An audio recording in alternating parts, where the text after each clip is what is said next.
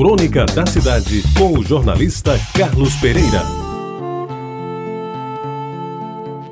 Amigos ouvintes da Tabajara, hoje eu lhes falo sobre a mulher professora. A maior parte dos professores em sala de aula do Brasil, sobretudo no ensino fundamental, é constituída de mulheres, o que mantém uma tradição secular do país. O sexo feminino sempre predominou no ensino nacional, na escola pública ou particular. E com que se deparam quase todas as professoras que morejam na escola pública? Dificuldade de acesso, ambiente depredado, medo estampado pela violência nos arredores da escola e falta de segurança para ela própria e na sala de aula, pois há infratores a serviço do crime até em lugares que deveriam ser sagrados, como nos ambientes em que se ensina a ler.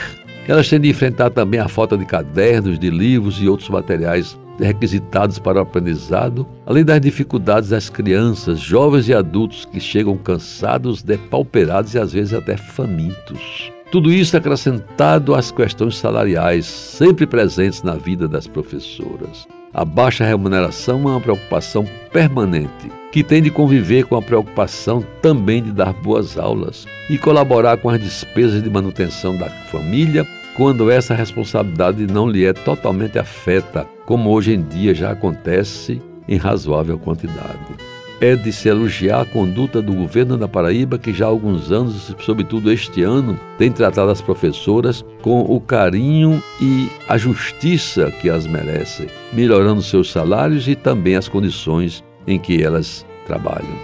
Será que os métodos de ensino que foram abordados durante o curso da faculdade estão de acordo com a realidade encontrada? Como agir ao encarar uma realidade tão dura que nenhuma faculdade ensina às professoras? Será o dever delas buscar soluções para as enormes dificuldades que encontram na escola, reflexo de uma situação econômica e social perversa? Ou cabe a elas somente ensinar o conteúdo programático exigido em cada disciplina? Meus amigos, o que se percebe é que, na falta de assistentes sociais e psicólogas, dentro de algumas escolas, as professoras precisam até compreender um pouco destas áreas para não serem omissas diante do lamentável quadro que se apresenta.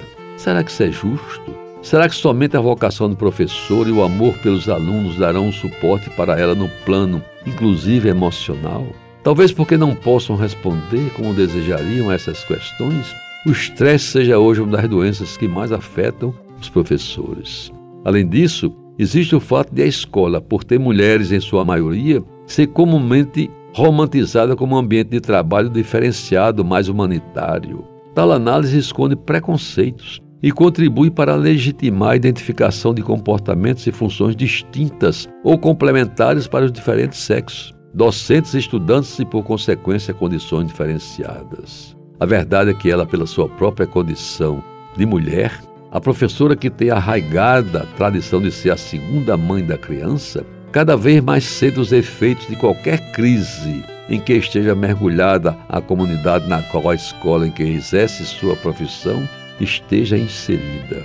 Pois é, meus amigos, neste breve questionamento, dentro das comemorações pela passagem do Dia Internacional da Mulher, é que eu rendo homenagem a todas as mulheres professoras com quem muito aprendi ao longo da minha vida, porque tudo que se disser delas ainda é pouco. Viva a mulher com tudo que ela tem de bom, a partir do corpo e do seu espírito. Você ouviu Crônica da Cidade com o jornalista Carlos Pereira.